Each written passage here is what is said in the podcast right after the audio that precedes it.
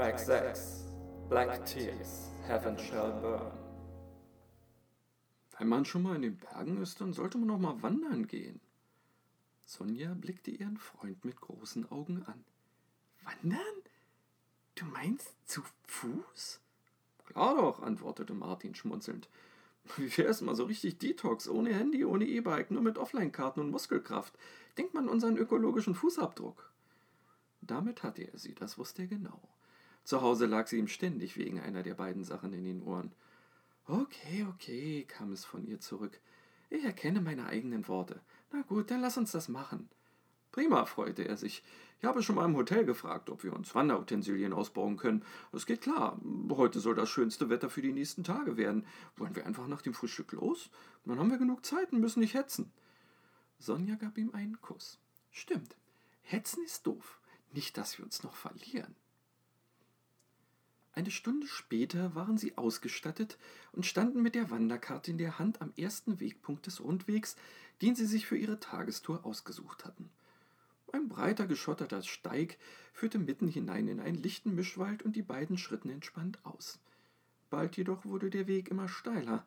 Aus dem gut geschotterten Untergrund wurde Waldboden, der hier und da von Felsen durchbrochen war. Ernsthaft?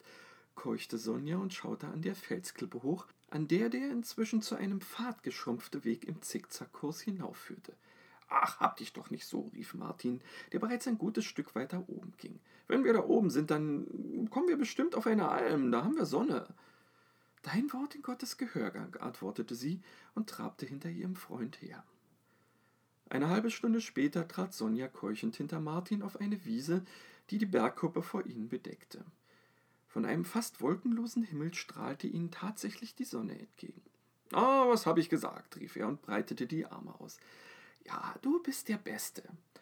Lass uns mal noch bis auf die Kuppe gehen, da können wir bestimmt ein prima Panoramabild machen. Klar, können wir. Aber mit welchem Apparat willst du denn fotografieren? Martin setzte zu einer Antwort an. Dann schien ihm klar zu werden, dass sie ihre Smartphones im Hotel gelassen hatten und er grinste verlegen. Ups, stimmt. Na, dann müssen wir uns eben besonders anstrengen, um die Erinnerungen gut zu bewahren. Hand in Hand schlenderten sie über die Wiese bis auf die Bergkuppe und schauten sich um. Vor ihnen fiel die Wiese steil bis in ein Tal ab, hinter dem sich ein Felsmassiv erhob. Trotzdem es riesig sein musste, hatten sie von ihrem Standort das Gefühl, darauf hinabzublicken. Die andere Seite bot jedoch nicht so viel Fernblick, wie sie gedacht hatten. Tatsächlich hatte ihnen die Kuppe die Sicht auf einen langgezogenen Hang versperrt, der auf der linken Seite von einem Wald gesäumt immer weiter nach oben führte, bis auch hier die Wiese in felsiges Gebiet überging. In einiger Entfernung war rechts die Ruine einer Steinhütte zu erkennen. Mit einem Mal fröstelte er, und Sonja schien es ebenso zu gehen. Beide drehten sich um, weil sie das Gefühl hatten, ein feuchtes Tuch wäre ihnen um die Schulter gelegt worden. Sie stutzten. Dort, wo eben noch die Sonne auf die Hügel und Täler hinabgeschienen hatte, war nun eine einzelne Wolke, die es verhinderte, dass die Strahlen zu Martin und ihr durchdrangen. Aber das war nicht alles. Während beide noch fasziniert auf den großen Schatten inmitten von sonnenbeschienenen Bergen schauten, stieg eine diffuse weiße Wand aus dem Tal hoch. Nicht einmal zehn Sekunden später war alles in dichten Nebel gehüllt. Selbst die Sonne war nun nur noch als kraftloser heller Punkt in den Schwaden zu erkennen, aus denen ein feiner Nieselregen zu fallen begann. Ich wiederhole, das beste Wetter der nächsten Tage, bemerkte Sonja. Wenn das stimmt, dann will ich morgen lieber nicht mehr hier sein. Und ich will lieber jetzt schon nicht mehr hier im Freien sein, wenn dieser dämliche Regen noch stärker wird. Komm, lass uns in den Wald gehen, da kommt das Zeug nicht so einfach durch. Sie gingen so schnell es der plötzlich schlüpfrig werdende Boden zuließ auf das Waldgebiet zu, das sich zu ihrer Linken befand aber es dauerte eine ganze Weile, bis sie ihn wirklich betreten konnten. Entweder versperrten ihnen kleine Schluchten, die vorher nicht als solche erkennbar gewesen waren, oder dichtes Unterholz den Weg. Wie Martin es befürchtet hatte, wurden die Tropfen, die aus der Wolke fielen, immer größer, so dass die beiden froh waren, als sie dann doch zwischen zwei enormen, zum großen Teil abgestorbenen Linden einen Durchgang fanden. Unter dem dichten Dach aus Ästen angekommen, drehten sie sich um und starrten zurück auf die Wiese, wo der Regen sich mittlerweile zu einem gleichmäßigen Strömen entwickelt hatte. Na, ein Glück, dass wir das Portal gefunden haben, sagte Martin, während er sich Wasser von der Jacke schüttelte. Portal? Was denn für ein Portal? Schau doch mal, wenn man sie von hier betrachtet, dann sehen die beiden hohen Stämme geradezu wie Pfeiler eines Portals aus. Wenn du meinst. Ja, und die einzigen Äste, die an den beiden noch grün sind, wirken doch wie ein Dach oder Türflügel. Hm. Ach, das ist ja witzig. Was denn? fragte Sonja in einem Tonfall, der erkennen ließ, dass sie sich nicht recht wohl fühlte. Schau dich mal um.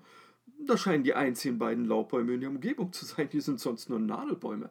Martin, fuhr Sonja auf, jetzt hör endlich auf mit diesen Schauergeschichten oder ich schwöre dir, ich gehe sofort nach Hause. Ring oder nicht?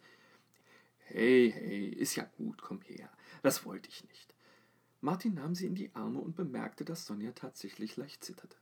Entschuldige bitte, ich hab dich nicht erschrecken wollen. Es war nur, aber das ist ja auch egal. Wollen wir weiter? Ich habe da gerade ein Wegzeichen gesehen. Okay, dann los. Ich hatte schon befürchtet, dass wir uns auch noch verirrt haben. Martin zeigte auf das an dem Stamm einer mächtigen Fichte befestigte dreieckige Zeichen mit dem Symbol eines Tropfens, und sie gingen den halbwegs erkennbaren Pfad daneben weiter in den Wald hinein. Dass er dieses Symbol nicht auf der Wanderkarte gefunden hatte, sagte er lieber nicht. Die Stimmung in diesem Teil des Waldes war gänzlich anders als da, wo sie ihn in der Nähe des Hotels betreten hatten – Dort hatten viele Laubbäume eine Leichtigkeit vermittelt, die hier nicht mehr zu spüren war. Natürlich konnte es auch an der Sonne gelegen haben, die das Blätterdach zum Leuchten gebracht und alle Farben verstärkt hatte. Die Fichten und Kiefern, die hier ihren Weg säumten, hatten alle etwas Ernstes, fast Ehrwürdiges, was auch durch die langen Bärte von Flechten bewirkt wurde, die an einigen von ihnen hingen. Wenn man weiter in den Wald hineinblickte, dann bewirkten die vielen geraden, glatten Stämme, in denen teilweise Nebelfetzen hingen, eine melancholische Atmosphäre. Kein Laut durchbrach die Stille, die sich rings um die beiden herum ausbreitete. Sonja und Martin folgten den mit schwarzer Farbe aufgemalten Wegzeichen. Der Pfad war leicht zu gehen, und nachdem sie sich an das recht trübe Licht gewöhnt hatten, wirkte die Umgebung auch nicht mehr so grau wie am Anfang. Ach, nicht doch, grummelte Sonja, die die Führung übernommen hatte und blieb eine Hand seitlich auf den Bauch gepresst stehen. Martin, der im Laufen ganz in die Betrachtung des mächtigen Wurzelwerks einer umgestürzten Fichte vertieft gewesen war, lief in sie hinein. Oh, sorry, was ist denn los? Ich würde ja gern sagen nichts, aber dazu ist es leider zu nervig. Ich renoviere. Was? Mein Körper macht Hausputz. Ähm, Mann, du denk doch mal nach, ich habe meine Tage bekommen. Jetzt? Sonja bedachte Martin mit einem säuerlichen Blick. Sowas kommt leider nicht nach Dienstplan. Martin hob beschwichtigend die Hände. War, war nicht so gemeint. Müssen, sollen wir lieber zurück? Nee, ich muss noch mal kurz nach nebenan. Damit sah sie sich kurzsuchend um und verschwand dann zwischen zwei Baumstämmen. Ein paar Minuten später kam sie wieder zurück und wirkte ein wenig erleichtert. Und? Besser? fragte Martin, weil er das Gefühl hatte, etwas sagen zu müssen. Naja, Immerhin konnte ich den Tampon wechseln. Jetzt geht's hoffentlich erstmal. Das Ziepen kann ich ignorieren. Okay, und den äh, hast du. Meinst du, den habe ich in der Tasche? Er ist doch biologisch abbaubar, habe ich da hinten vergraben. Sonja ging an Martin vorbei und klopfte ihm dabei auf die Schulter. Nach ein paar Schritten drehte sie sich um und fragte: Was ist? Geht's weiter? Wir wollen doch heute noch irgendwo ankommen. Eine halbe Stunde später hatten sie das Gefühl, nicht besonders weit gekommen zu sein. Vielleicht lag es auch in der eintönigen Umgebung, aber sie konnten sich des Gefühls nicht erwehren, im Kreis herumzulaufen. Auf jeden Fall wurde der Weg unbequemer. Aus dem Pfad, auf dem man durchaus noch nebeneinander gehen konnte, wurde etwas, das eher eine Wildfährte erinnerte. Auch die Bäume schienen immer näher zu rücken. Ständig mussten sie sich vergewissern, dass sie sich überhaupt noch auf dem markierten Weg befanden. Einmal schnellte ein Ast plötzlich vor und hinterließ einen blutigen Kratzer auf Martins Wange. Hast du auch das Gefühl, dass sich ein paar der Bäume bewegen, wenn wir vorbeigehen? flüsterte Sonja schließlich, als ob sie Angst hätte, von der Natur belauscht zu werden. Gut, dass du sagst. Ich wollte nicht schon wieder der mit den Schauergeschichten sein, aber ich denke das auch. Sie blieben stehen und schauten sich um. Obwohl nirgendwo etwas zu entdecken war, knirschte und knackte es überall um sie herum. Hörst du das?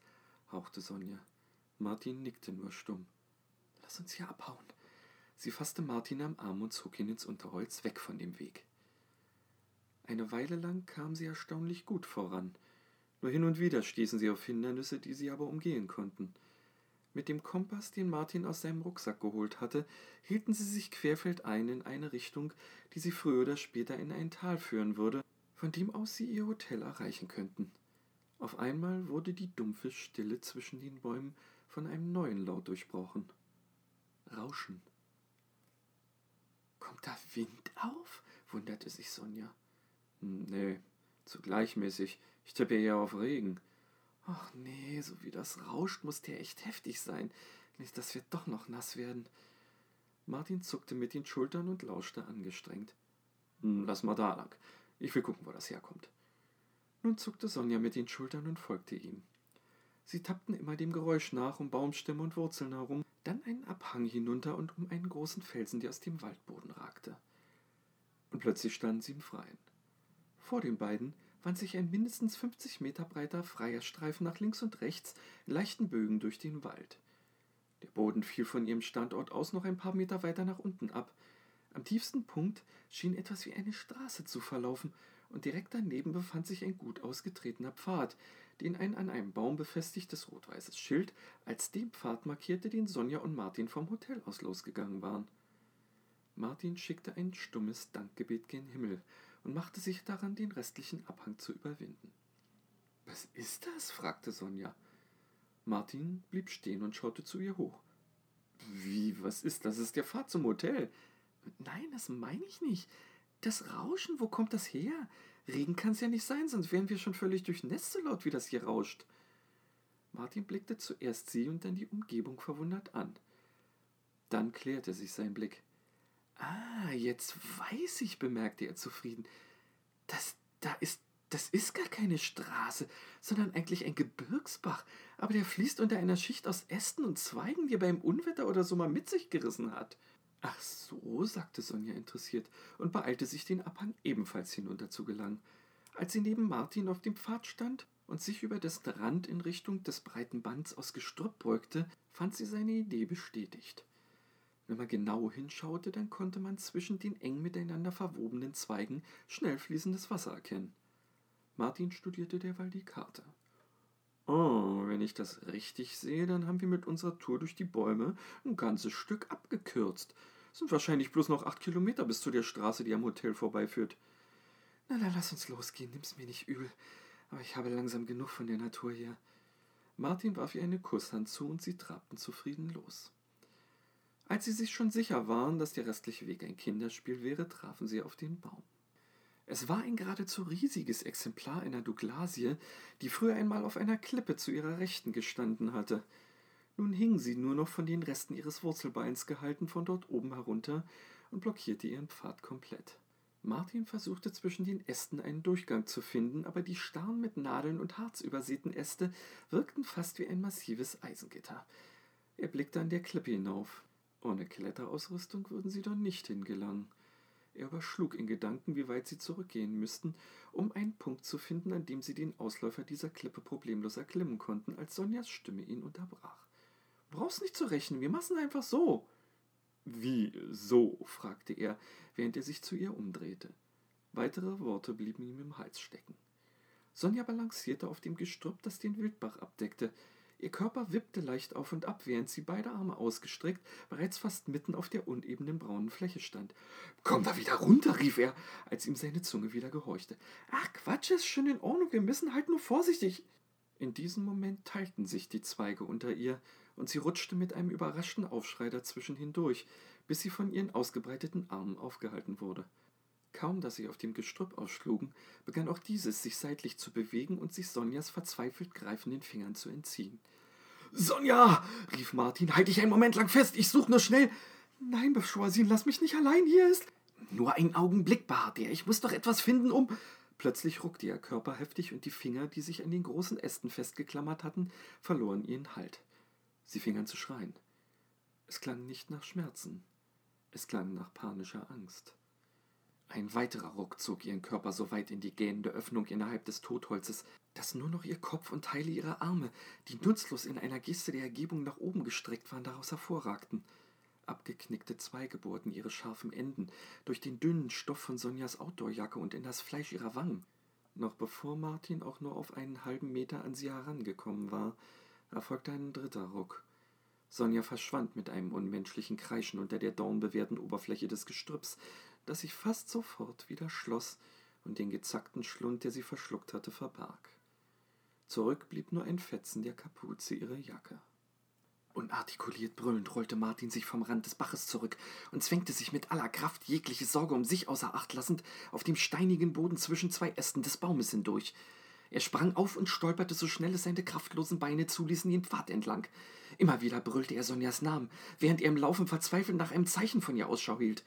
In einiger Entfernung erblickte Martin etwas, das ihm neue Kraft gab. Dort führte eine Brücke über den Bach. Er mobilisierte seine letzten Reserven und rannte darauf zu. Einen am Wegrand liegenden dicken Ast griff er im Vorbeilaufen und schleifte ihn hinter sich her. Auf der Brücke angekommen, hiefte er das schwere Ding über das Geländer und stach das eine Ende so tief er es vermochte in das Bachbett. Schwer atmend lehnte er sich an den Ast und beobachtete fieberhaft das Wasser, das kurz vor der Brücke von einem Felsen aufgehalten hier den Blick darauf vollkommen freigab. Nichts, nur klares Wasser. Dann vernahm Martin in nicht allzu großer Entfernung ein Knirschen und blickte auf. Durch das Gewirr aus Dornenranden, Zweigen und Ästen schoben sich Blut und Dreck verkrustete Finger und krallten sich an einem der Äste fest. Sonja! brüllte Martin. Halt aus, ich komme! Er ruckte an seinem Ast, aber dieser ließ sich nicht mehr anheben. Martin wollte schon ohne ihn von der Brücke stürmen und sich ins Wasser werfen, als der Griff der Finger erschlaffte und sie wieder verschwanden. Noch während Martin sich fragte, ob er sie sich nur eingebildet hatte, trieb in einem plötzlich unnatürlich dunklen Schwall Wasser ein einzelner Wanderstiefel unter dem Gestrüpp hervor und verschwand aus seinem Blickfeld unter der Brücke. Martin stürzte auf die andere Seite der Brücke, um noch einen Blick darauf erhaschen zu können. Einem irrationalen Impuls folgend hoffte er daran erkennen zu können, dass es nicht der von Sonja sein konnte. Dort angekommen erblickte er doch etwas, das seine Aufmerksamkeit vollkommen in Anspruch nahm. Ungefähr hundert Meter von der Brücke entfernt kreuzte der Pfad eine asphaltierte Straße, auf der sich in einiger Entfernung die Lichter eines Fahrzeugs näherten. Mit letzter Kraft raffte Martin sich auf und rannte darauf zu. Dann umfing ihn Dunkelheit. Als Martin erwachte, fühlte er, dass er auf eine angenehm weiche Unterlage gebettet worden war. Es roch frisch und war behaglich warm. Er fühlte sich kraftlos und nicht in der Lage, sich zu bewegen oder gar aufzustehen. Er öffnete mühsam ein Auge, das andere schien verbunden zu sein. In einem nur spärlich erleuchteten Raum konnte er mit einiger Anstrengung die Rücken mehrerer Personen erkennen. Sie unterhielten sich leise, aber er konnte Fetzen des Gesprächs verstehen. Vor drei Tagen, zum Glück gerade noch rechtzeitig, geborgen, nicht auszudenken.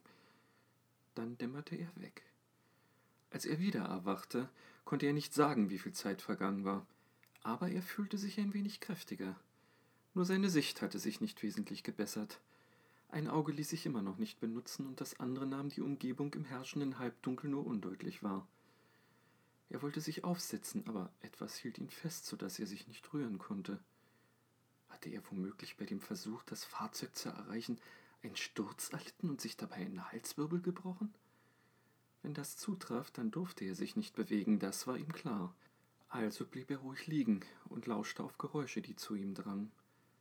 Dumpf waren Schritte zu hören, die sich näherten. Dann wurde eine Tür geöffnet und er konnte den letzten Satz einer Unterhaltung hören – bei diesen Worten stahl sich ein seliges Lächeln auf sein Gesicht. Noch einmal nach ihm sehen, sagte Sonjas Stimme. Ich hoffe, er ist inzwischen stark genug, dass wir weitermachen können. Die Tür wurde geschlossen.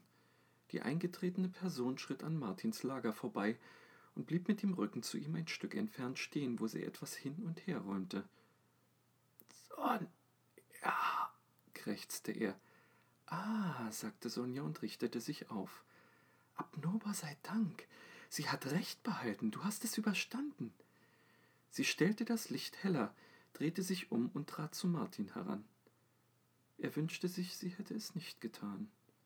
Nachdem sie seine Sicht geklärt hatte, konnte Martin feststellen, dass er sich nicht in einem Krankenhaus befand, sondern irgendwo, wo die Wände aus roher Erde bestanden, die von Felsen und Wurzelwerk durchdrungen waren. An manchen Stellen wuchsen Pilze direkt aus der Wand heraus. Sie schienen es auch zu sein, die diesen Geruch verströmten, den er zunächst als frische Luft wahrgenommen hatte. Der Körper der Frau, die neben ihm stand, war in ein Gewand aus Blättern und Ranken gehüllt. Das Gesicht, aus dem sie ihn mit seltsam schimmernden Augen musterte, war das von Sonja, auch wenn Martin es durch all die Verheerung kaum noch erkannte. Dort, wo Dornen es aufgerissen hatten, klafften immer noch breite Schnitte, An manchen Stellen hatten Zweige Löcher in die Wangen gebohrt, und eines der Augenlider war in der Mitte aufgetrennt, so dass es auch im geschlossenen Zustand die Pupille freiließ. Aus ihren Augenwinkeln rannen schwarze, ölige Tränen an den Nasenflügeln hinunter und über ihre Lippen. Gedankenverloren leckte sie sie ab und verzog den Mund zu einem zufriedenen Lächeln. Martin zuckte instinktiv zurück, aber die Ranken, die fest um seinen Oberkörper und den Kopf geschlungen waren, verhinderten jegliche Bewegung. Ich weiß, es sieht nicht schön aus, bemerkte die schrecklich vertraute Stimme. Aber das ist nur die körperliche Hülle. Sie wird vergehen. Abnoba hat mir alles erklärt. Wir sind ausersehen, das göttliche Waldvolk wieder zu beleben. Die Weise und der Krieger. So steht es geschrieben. So wird es sein. Nur ein Ritual ist noch nötig.